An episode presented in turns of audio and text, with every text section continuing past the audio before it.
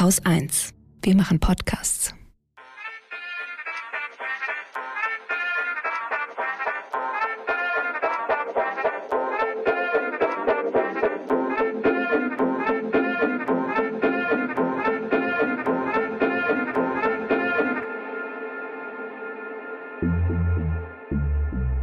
Hallo und herzlich willkommen zum Lila Podcast.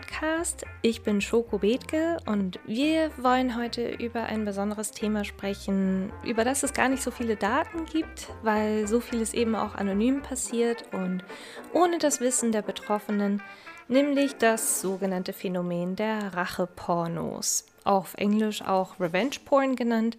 Das sind ungewollt geleakte, also veröffentlichte intime Bilder im Internet. Und wie viele andere Menschen wahrscheinlich auch, liegt mir das Thema persönlich sehr am Herzen. Ich kann mich zum Beispiel gut daran erinnern, wie schockiert und angewidert ich war, als im August 2014 der Hackerangriff auf private Fotos von Prominenten erfolgte und Nacktbilder von vielen Schauspielerinnen geleakt wurden. Oder ähm, in Deutschland der Fall auf den Festivals Monis Rache und der Fusion, wo heimlich Aufnahmen von Frauen und auch queeren Menschen gemacht wurden in der Dusche und den Toiletten und diese dann anschließend im Netz landeten.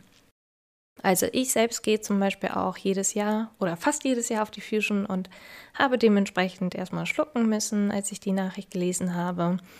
Und das, was mich vor allem sehr nervt, ist, dass die Täterinnen die solche Aufnahmen machen und diese veröffentlichen. Da eben viele Betroffene gar nichts davon wissen, dass sie betroffen sind, gibt es in der Regel keine Konsequenzen.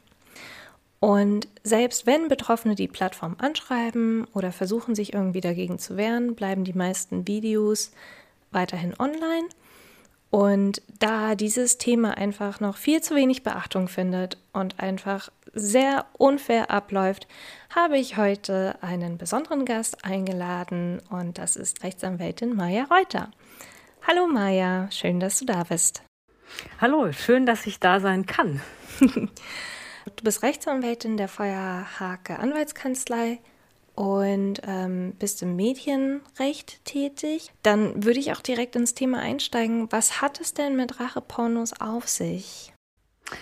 Ja, also wie du es in der Einleitung auch schon eigentlich super beschrieben hattest. Also es sind einmal diese heimlichen Aufnahmen, die zum Beispiel auf den Festivals und unter Toilettenkabinen gemacht werden etc. Ähm, bei uns läuft es sehr häufig unter dem Stichwort Rachepornos, also von Ex-Partnern in der Regel. Da muss ich nicht gendern. Jetzt es sind leider zu 99 Prozent ähm, Ex-Partner, mm. die dann häufig auch während der Beziehung gemeinsam angefertigte Fotos Fotos oder Videos, die man sich so geschickt hat untereinander, dass die dann nach der Beziehung, wenn die beendet ist, häufig aus Rache dann auf entsprechende Pornoplattformen hochgeladen werden. Und warum ist das Thema so wichtig?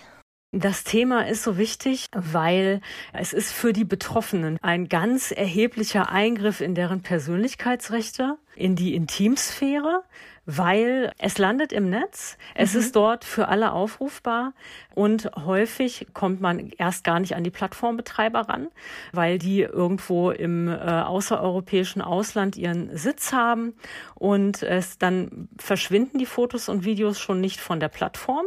Mhm. Und selbst wenn sie von der Plattform verschwinden, haben sie vorher meistens, weil es häufig auch erstmal unbemerkt dort ein paar Wochen, Monate verweilt, ist es ja heruntergeladen worden von anderen Nutzern oder Nutzerinnen, die es dann wiederum gespeichert und auf anderen Plattformen hochgeladen haben. Also Kurzum, in dem Fall ist es tatsächlich so, das Internet vergisst leider nie.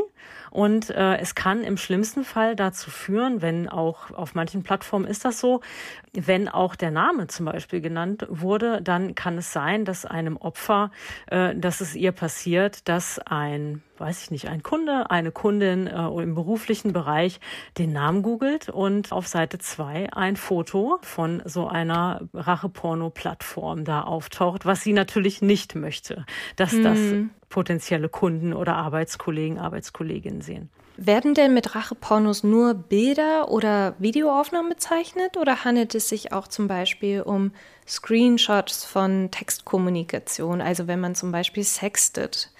Ja, spannend, dass du das fragst. Übrigens, in dem Fall ist es häufiger auch so, dass vermehrt es Täterinnen gibt. Also während bei Bild und Video Frauen die Betroffenen sind, ist es bei Textnachrichten und solchen Screenshots zum Beispiel aus ähm, Sexting-Kommunikation äh, auch etwas ausgeglichener. Also es sind auch Täterinnen dabei, die das dann aus irgendwelchen Gründen veröffentlichen oder weiterleiten. Okay. Äh, wie ist denn die Häufigkeit? Also von davon betroffen zu sein. Also einerseits irgendwie von so Bild- und Videomaterial, aber auch so von Textkommunikation, also von Sexting-Screenshots. Ja, ich denke, wenn wir jetzt mal nehmen, die Bevölkerung, die es im Kern überhaupt betrifft. Ja. Also ich denke, das ist schon auch so etwas eine Altersfrage. Ja, ob man jetzt irgendwie chattet und Sexting betreibt oder ob man sich gegenseitig Fotos und Videos hin und her schickt oder ob man selber welche aufzeichnet. Das ist sicherlich vermehrt in den jüngeren Altersgruppen. Und da ist es aber sehr verbreitet und hat sich jetzt so meiner Schätzung, meiner Erfahrung auch gerade in den vergangenen zwei Jahren äh, innerhalb der Pandemie noch sehr verstärkt, weil man sich eben mhm. im persönlichen Leben oft nicht sehen konnte, was gerade das Dating auch natürlich sehr schwer gemacht hat.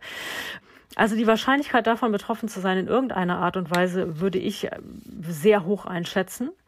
Allerdings ist immer die Frage, in welcher Form. Also ist es jetzt schon ein Racheporno sozusagen, wenn ich, also fällt es schon in den Bereich, wenn ich jetzt ein, wenn ich jetzt meiner besten Freundin äh, oder meinem besten Kumpel Screenshot schicke oder mm. ein mhm. Foto schicke von so, ah hier, wie findest du den oder wie findest du die? Das mit dem, ja. der, mit dem schreibe ich gerade bei Tinder oder so. Ja.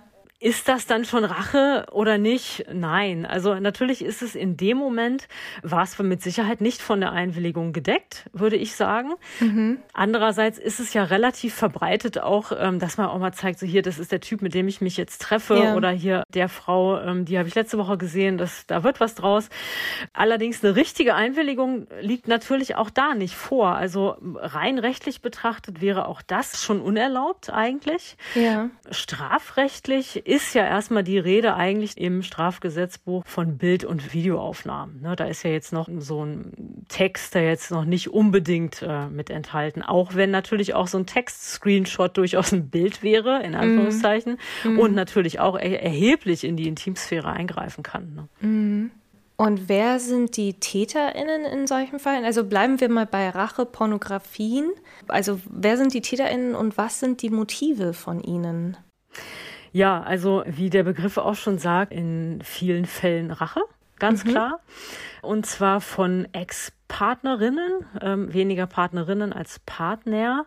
Und das Motiv ist häufig Ärger über Wut, über eine Trennung zum Beispiel oder über eine Zurückweisung, auch wenn es noch gar keine Beziehung gab. Aber der Täter ist in Besitz von Fotos gekommen oder ähnliches oder es gab mal eine kurze Datingphase und äh, es ist nichts draus geworden. Also es steckt eigentlich immer eine Form von Zurückweisung dahinter.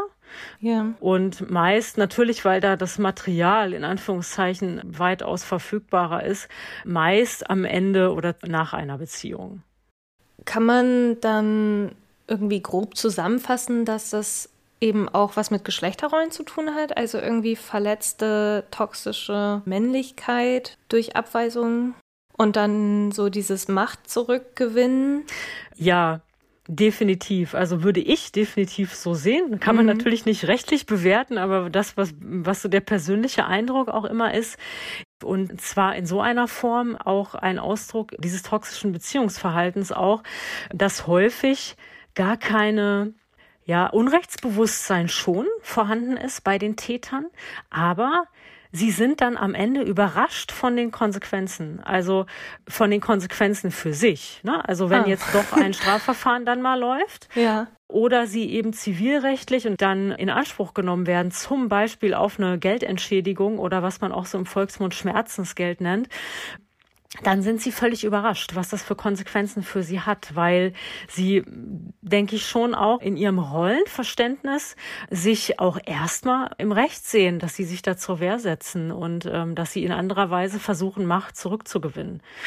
Es wird ja auch häufig im Zusammenhang mit Erpressung verbunden, dass man sagt, so hier, wenn wir uns nicht nochmal treffen können, dann äh, veröffentliche ich die Videos, die wir letzte Woche gedreht haben oder ich schicke die weiter oder das ist jetzt nicht nur, ist jetzt nicht so, so ein Spezialfall für eventuelle Affären, dass man dann irgendwie so ganz klassisch, wie man es irgendwie aus dem Film kennt, dass es dann heißt, ich sende das ganze Material jetzt irgendwie äh, deiner Partnerin und deinem Partner, wenn wir uns nicht weiter treffen können, mhm. sondern durchaus auch ohne Dreieckskonstellation ist das häufiges Mittel, auch jemanden unter Druck zu setzen einfach. Das heißt, unter Racheporno versteht man es auch, wenn es nicht unbedingt vollkommen öffentlich auf so Porno-Webseiten landet, sondern auch irgendwie in Gruppenchats unter Kumpels oder so. Ja, in jedem Fall.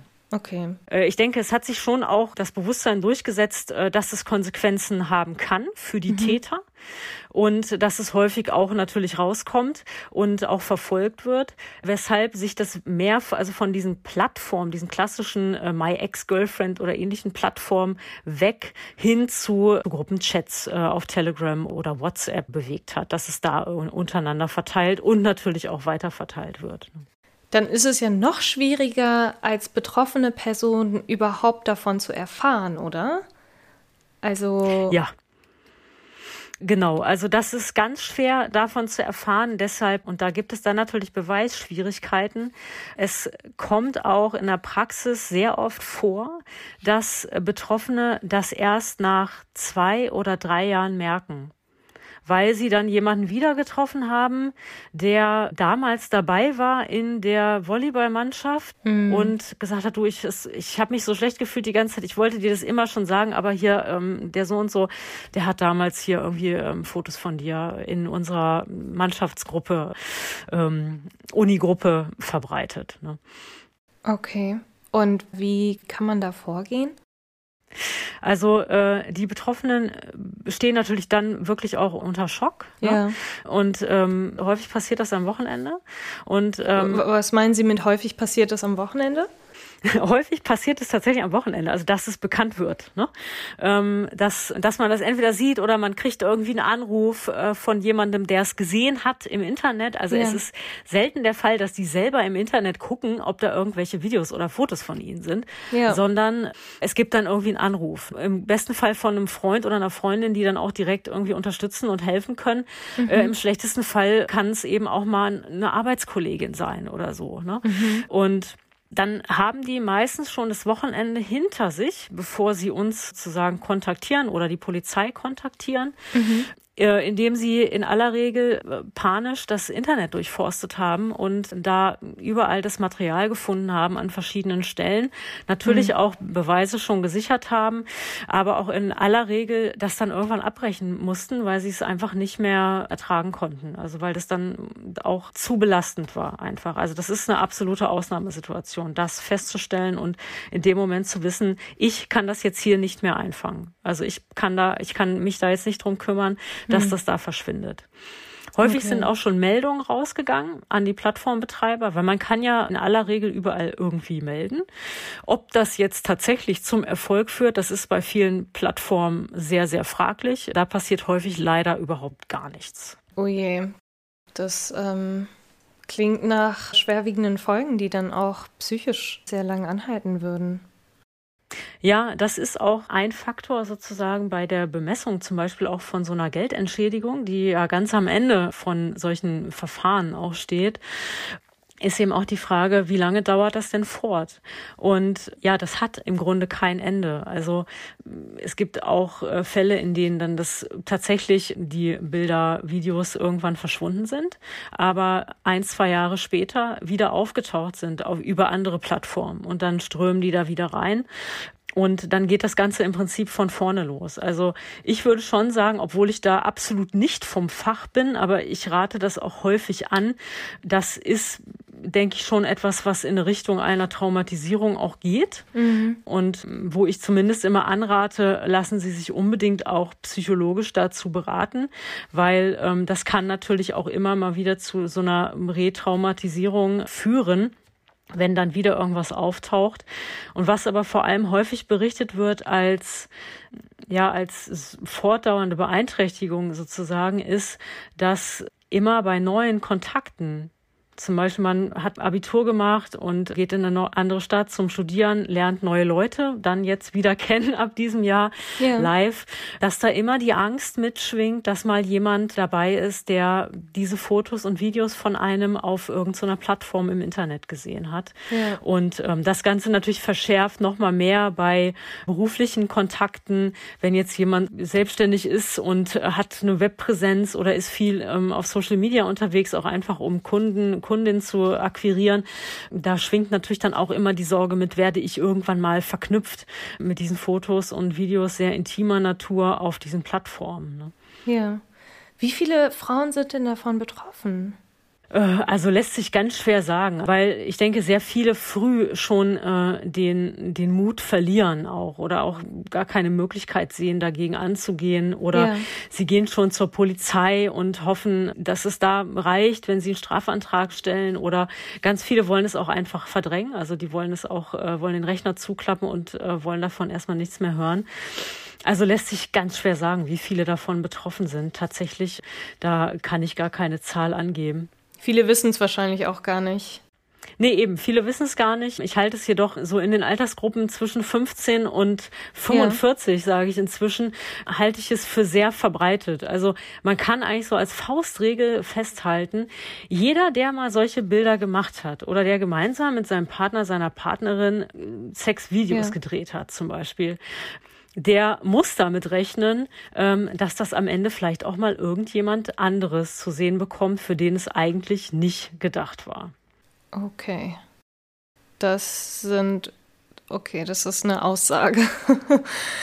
Das ist sehr niederschmetternd, ne? aber es ist tatsächlich, ja, ja. es ist die, es ist die Konsequenz eigentlich, die ich auch gezogen habe dann und gesagt habe, nein, also man muss eigentlich als Ratschlag muss man mitgeben, weil auch die sozusagen die eigentliche Wiedergutmachung, die Genugtuung, die ja kaum zu erreichen ist, weil das Material ja eigentlich nie richtig verschwindet aus dem Netz. Mhm. Dass es immer wieder auftauchen kann.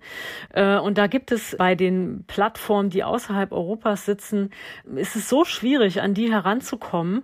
Und es ja. wäre dann auch so ein Kampf gegen Windmühlen, weil wenn es auf der einen weg ist, taucht es bei der anderen wieder auf und zwischengelagert ist es auf irgendwelchen Cloud-Servern weltweit. Das lässt sich nicht ja. einfangen. Also von der Seite kommt man an das Problem eigentlich nicht ran für die Betroffenen.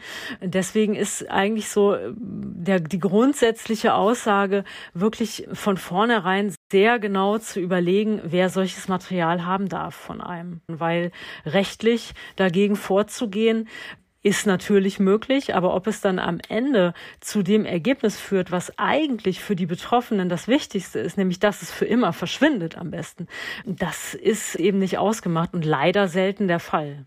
Ähm, gab es dieses Problem denn schon früher eigentlich oder ist das ein rein internetbasiertes Phänomen?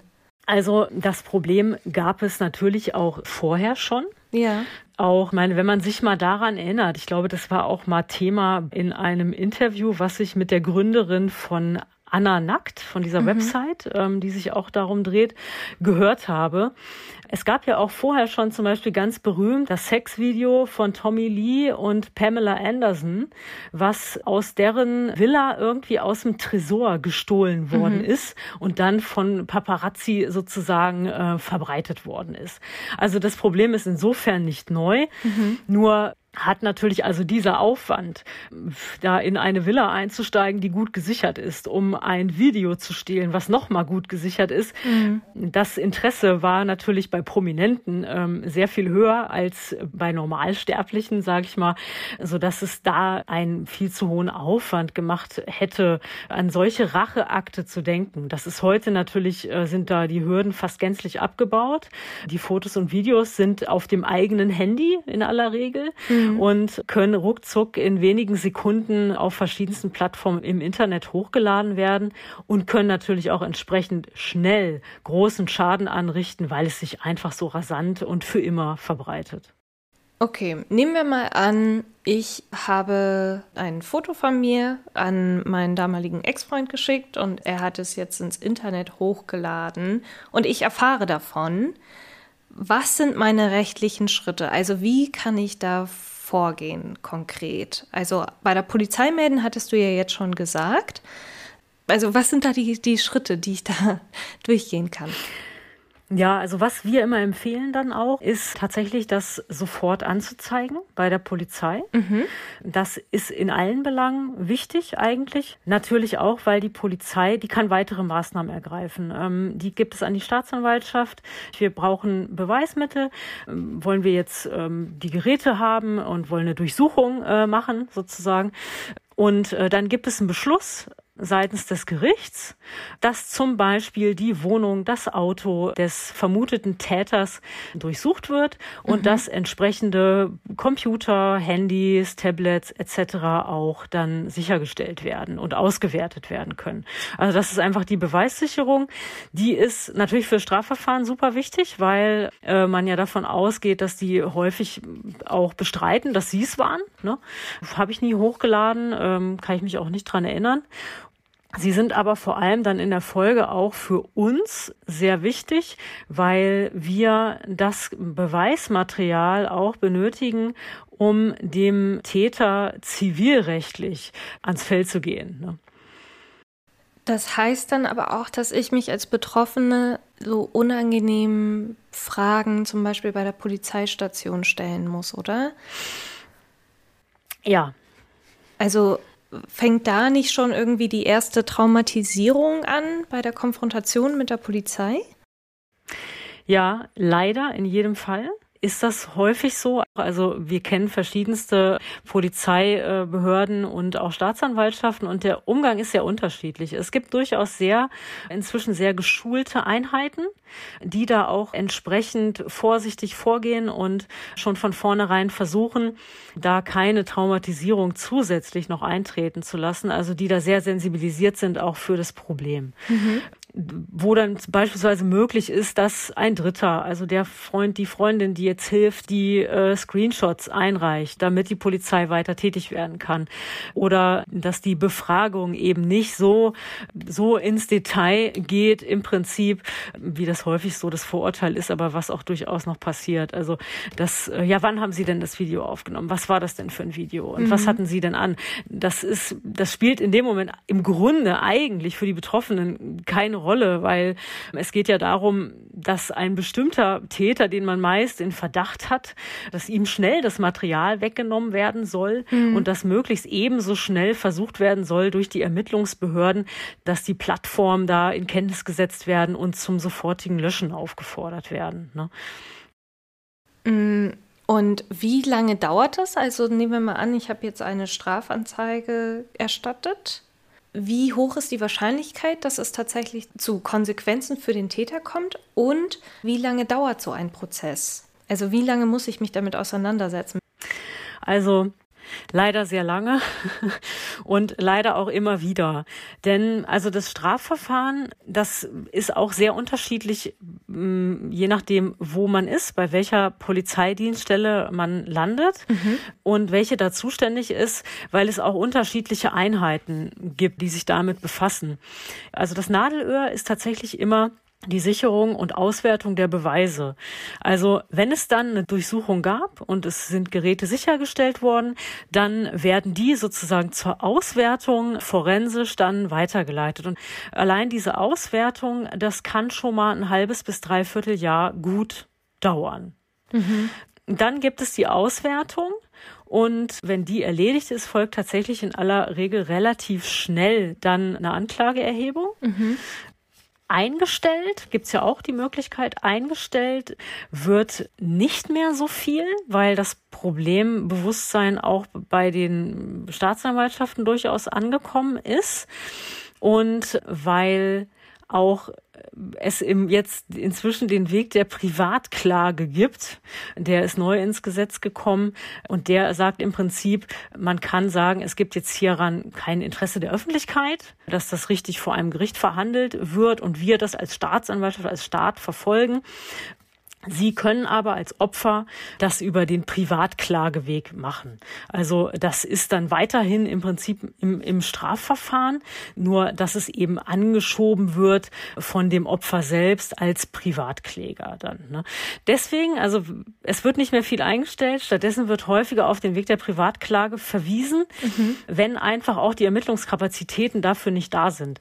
Weil je nachdem, bei welcher Behörde sie landen, kann es sein, dass es eine Ermittlung Ermittlungseinheit gibt, die sich sowohl zum Beispiel um weltumspannende Darknet-Ringe von äh, sexualisierter Gewalt an Kindern in bildlichen Darstellungen gibt, die da ermitteln. Und die sollen dann auch noch auswerten die Videos und Upload-Zeitpunkte von einem Handy von einem Einzeltäter, von einem betroffenen Opfer. Ne? Das ist natürlich dann das, was hinten ansteht. Und dann dauert es im Zweifel noch länger. Und wenn es dann aber zu einer Anklage kommt oder es ist eine Möglichkeit, da kann man auch einen Strafbefehl erlassen, dann geht es eigentlich relativ schnell. Das heißt dann aber, ein halbes bis dreiviertel Jahr muss die betroffene Person warten. In jedem Fall bis zur Anklageerhebung oder eben bis zum Strafbefehl. Und bis zur Anklageerhebung bekommt der Täter auch nichts mit. Doch, in der Regel dann schon, weil ja im besten Fall dann bei ihm auch durchsucht worden ist. Ah, okay. Also mit den Tatvorwürfen ist er dann schon konfrontiert, musste schon seine Geräte abgeben. Die sind natürlich dann auch in der Asservatenkammer so lange, bis das ausgewertet ist äh, oder gesichert ist zumindest. Also er weiß dann in aller Regel schon Bescheid. Okay. Und welche Konsequenzen gibt es dann konkret für die Täter, wenn es wirklich zu einer Anzeige kommt? Also häufig ist es eine Geldstrafe. In Höhe von? Ja, das hängt ja auch immer davon ab, was die so verdienen, wie dann die Höhe letztendlich ist. Man bemisst das ja in Tagessätzen. Also das Spektrum geht so von, sag mal, 20 Tagessätzen bis hin zu teilweise auch 50 Tagessätzen dann. Ne? Aber dann muss schon ein bisschen mehr auch vorgefallen sein als das in Anführungszeichen wirklich reine Verbreiten, sondern dann muss es im Zusammenhang stehen, zum Beispiel mit der Wegnahme des Handys der Ex-Freundin oder Ex-Frau, also dass man es direkt von ihrem Handy genommen hat und selber gar nicht auf seinen Geräten hatte. Mhm. Das ist schon eine spürbare Strafe, aber ich sag's mal so, anders als für die Opfer ist es jetzt nichts, was die ein Leben lang weiter verfolgt. Und gibt es so was wie Wiederholungstäter, also dass sie sich davon gar nicht, von den Geldstrafen gar nicht abschrecken lassen? Ähm, ja, ich denke schon, ähm, dass es da Wiederholungstäter in jedem Fall gibt. Allerdings ist auch festzustellen, weil wir gehen ja dann die Täter häufig auch zivilrechtlich an indem wir von ihnen zum Beispiel die Abgabe einer Unterlassungserklärung fordern. Das ist vielleicht bekannt aus den Abmahnwellen, die man so äh, wegen Film und Filesharing äh, von, von Musik hat. Ne? So eine Unterlassungserklärung. Aber die ist natürlich in dem Moment ein gutes Instrument auch, weil die nutzen wir in dem Fall auch. Wir fordern eben auf, dass die Weiterverbreitung unterlassen wird, dass sämtliches Bildmaterial, was noch vorhanden ist, gelöscht wird. Und das Ganze ist versehen mit einer Vertragsstrafe.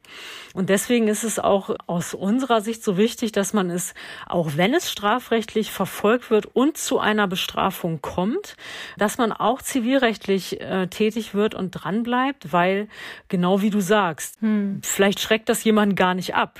Aber wenn er eine Unterlassungserklärung unterschrieben hat, dass er zumindest gegenüber seiner konkreten Ex-Partnerin sich verpflichtet, da nichts mehr hochzuladen und es kommt doch wieder vor, dann muss er natürlich diese diese Vertragsstrafe zahlen. Und das ist dann schon ein Punkt, wo dann häufig doch etwas mehr Einsicht in Anführungszeichen dann einsetzt und äh, auch das nicht wieder erneut hochgeladen wird zum Beispiel. Ne? Okay.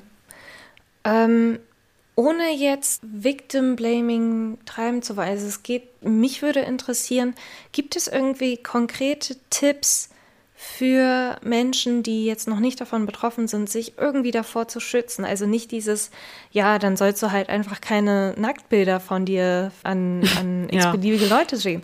Hast du irgendwelche Tipps, die man geben kann?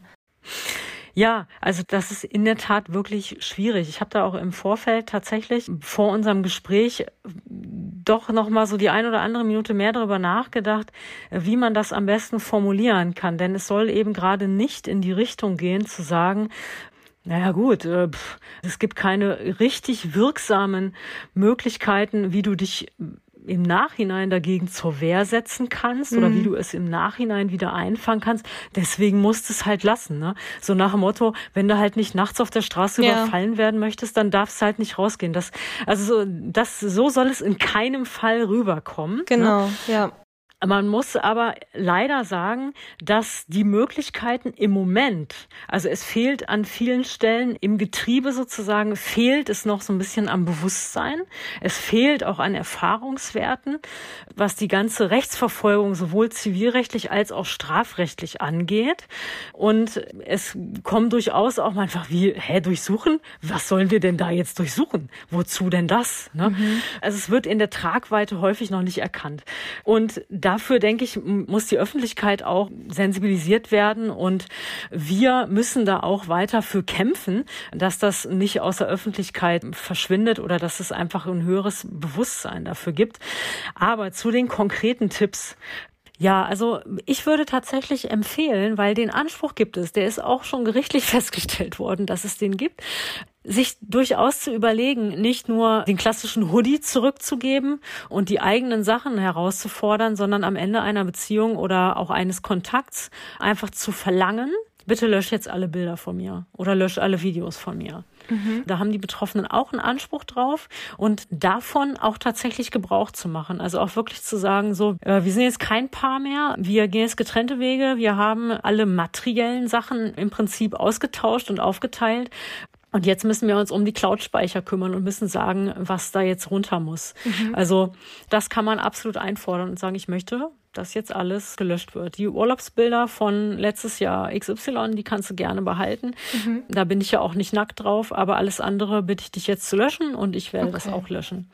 Das wäre wichtig, wenn das mehr so ins Bewusstsein auch reinkommen würde, dass man daran denkt, auch wenn so eine Beziehung endet und ähm, dass man nicht nur seinen Schlüssel zurückfordert, das ist auch wichtig, sondern auch seine, ähm, seine Fotos, Texte, Bilder etc. Es passiert aber auch häufig schon. Ja.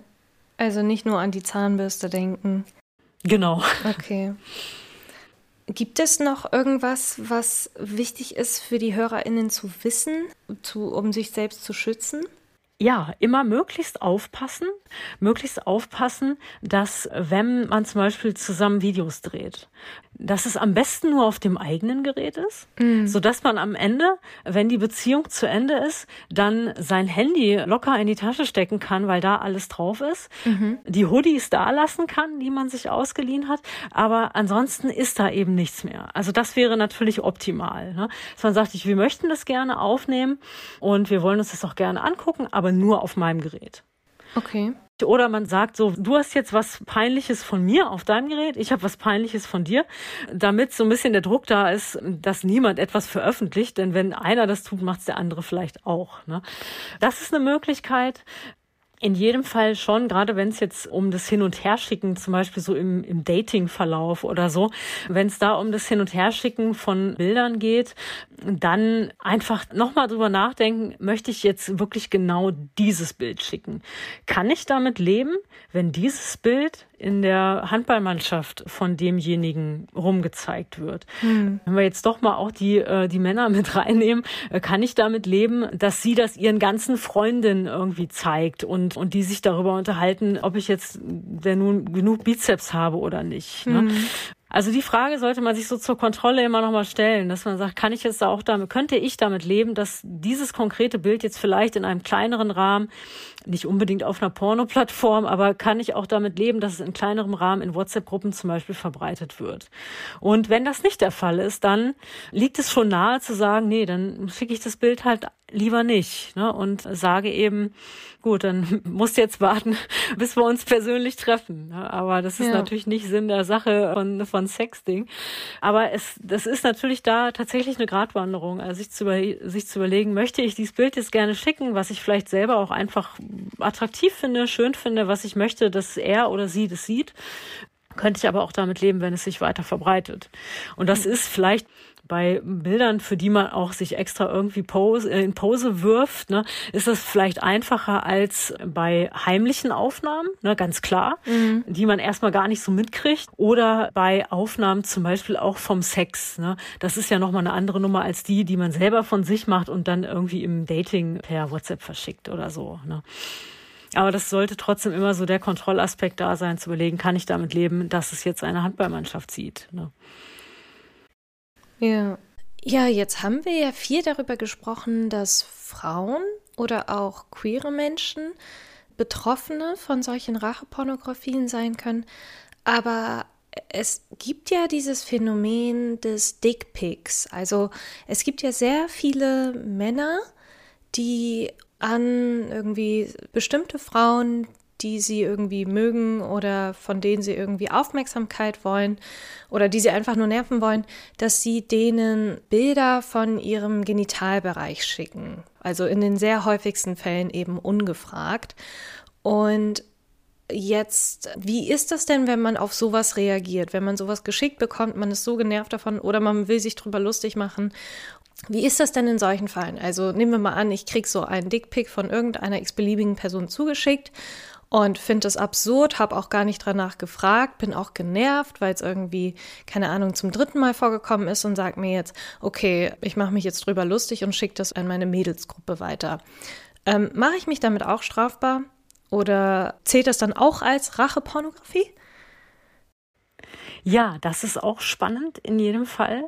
Ja, natürlich sind die da erstmal in der gleichen Richtung. Mhm. Aber es ist ja eine ganz andere rechtliche Grundlage eigentlich da. Denn die haben ja in aller Regel, nehmen wir das jetzt mal an, wenn die das ungefragt, wenn die ungefragt dann einfach solche Dickpics geschickt bekommen. Mhm. Das ist der Übergriff was ja sehr verbreitet ist, einfach als Beleidigung. Mhm. Ne? Also, dass, dass jemand beleidigt werden soll und dann schickt man dem so, so ein Bild und, und schreibt noch irgendeinen ekelhaften Text dazu. Ne? Mhm. Ne? Um diese Zusendung ähm, haben ja die Betroffenen nie gebeten. Ja. Und natürlich kann man an der Stelle sagen, naja, gut, der hat mir das jetzt ungefragt hier geschickt. Ich wollte das gar nicht haben. Ich werde das jetzt hier, ich werde das jetzt hier groß veröffentlichen. Mhm. Das, äh, da muss er ja mit rechnen, wenn er mir das schickt. Das scheint auf den ersten Blick plausibel. Rechtlich ist es natürlich aber auch nicht ganz so einfach, weil auch da wird man natürlich sagen müssen, nö, also die Einwilligung in die Verwendung des Bildes war jetzt ja offensichtlich erstmal nur die betroffene beleidigte Person. Ne? Mhm. Also ich würde da erstmal grundsätzlich von Abstand nehmen, die dann zu veröffentlichen, diese Bilder, absolut. Das sollten Frauen oder auch ähm, queere Menschen sind da natürlich auch oft betroffen, nicht tun. Jedenfalls nicht, ohne sich vorher in der Richtung beraten lassen zu haben. Weil es gibt natürlich Bereiche, in denen man sagen kann, es ist jetzt gerechtfertigt, das zu veröffentlichen.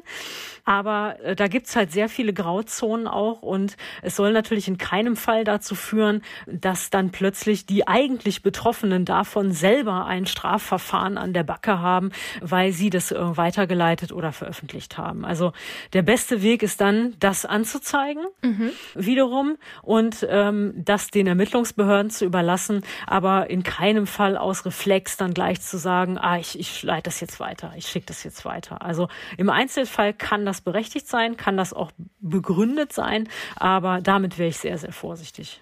Okay.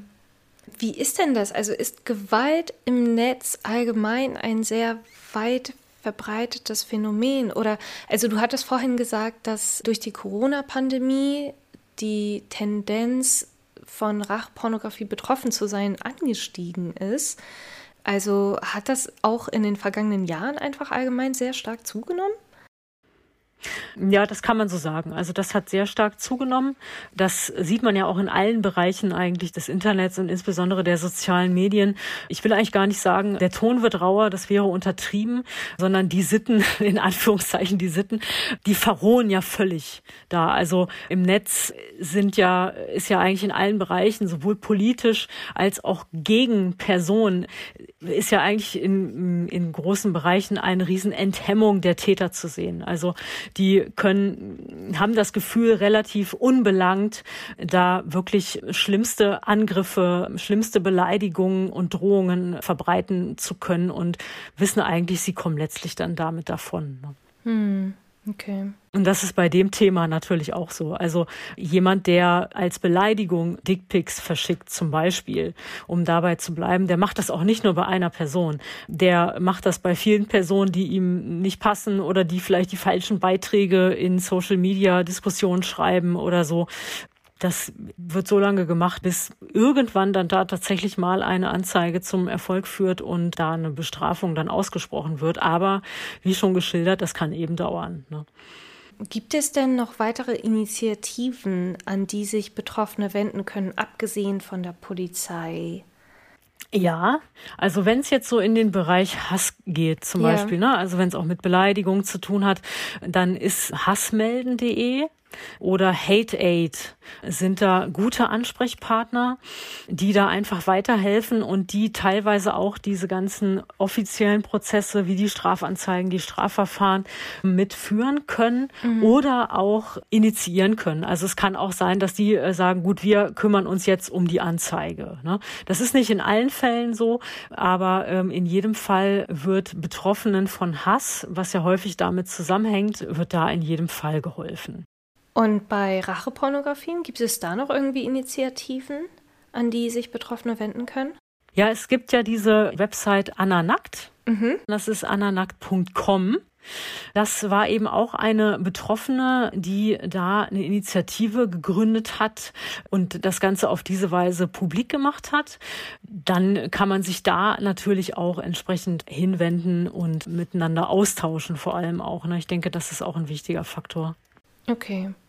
Ja, und ansonsten auch auf deine Webseite wenden, oder? Also auf die Webseite der Feuerhake Anwaltskanzlei. Da habt ihr eine mhm. Seite komplett den Rechten für Betroffene bei so Rachevideos und Nacktfotos, also Revenge Porn, gewidmet. Richtig, genau. Und ist deine Kanzlei regional eingeschränkt oder könnt ihr Betroffenen bundesweit helfen? Nee, wir können Betroffenen bundesweit helfen, weil da kommt es in aller Regel auf regionale Besonderheiten eigentlich nicht an. Also wir hatten auch schon in dem Bereich Mandate aus allen Ecken der Republik eigentlich. Und solche Ansprüche zivilrechtlicher Natur können wir auch vor sämtlichen Amts- und Landgerichten in Deutschland geltend machen für die Betroffenen. Okay. Ja, wow. das klingt auf jeden Fall sehr ermutigend. Ich weiß nicht, wie es euch geht, aber ich fühle mich jetzt durchaus gestärkter und hoffe, dass das auf euch auch zutrifft. Ich weiß auf jeden Fall, was ich als nächstes mache, sobald wir das Gespräch beenden, nämlich zum Handy greifen und vergangene Kontakte anschreiben. Ähm, und das könnt ihr auch sehr gerne machen. Ansonsten vielen Dank fürs Zuhören und vielen Dank, liebe Maja, auch für das tolle Gespräch. Ja, ich freue mich für die Möglichkeit, hier damals zu dem Thema einiges erzählen zu können. Vielen, vielen Dank. Und falls euch die Sendung gefallen hat, dann könnt ihr sie auch sehr gerne weiterempfehlen. Über eine gute Bewertung, zum Beispiel bei iTunes, freuen wir uns auch. Und noch mehr freuen wir uns, wenn ihr am Ende des Monats ein bisschen Geld übrig habt und uns finanziell unterstützen könntet. Zum Beispiel geht das über Steady, über Patreon oder über die Oldschool Direktüberweisung. Weitere Infos dazu findet ihr unter lila-podcast.de slash unterstützen mit UE.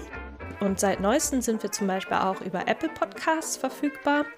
Da könnt ihr dann auch ein Abo abschließen und bekommt dann einen werbefreien Feed. Ab und zu gibt es dann auch so Bonusfolgen. Die letzte Folge kommt von mir, von Lena Sindermann und von Laura Lukas wo wir darüber reden, wie es ist, eine Feministin zu sein einerseits, aber andererseits irgendwie mit Daily Struggles zurechtzukommen. Also ja, Guilty Pleasures oder irgendwie Sprachlosigkeit im Alltag, das ist zum Beispiel mein Problem sehr häufig.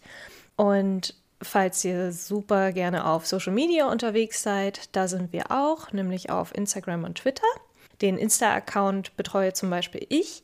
Da gibt es jeden Montag einen Buchtipp von uns und ab und zu irgendwie ein Foto vom Picknick oder von gemeinsamen Meetings. Das, ähm, wenn jetzt Corona vorbei ist, wird das jetzt immer zunehmend häufiger vielleicht hoffentlich werden.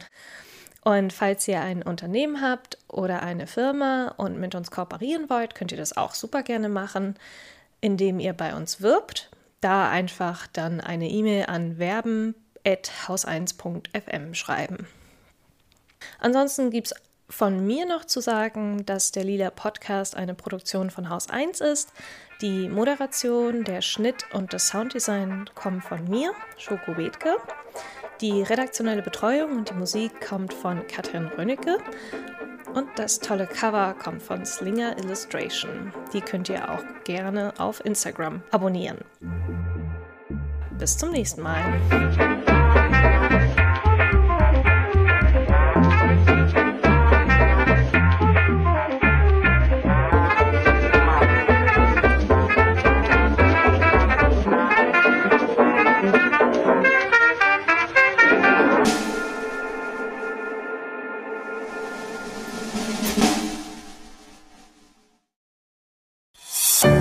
Produktion von Haus 1.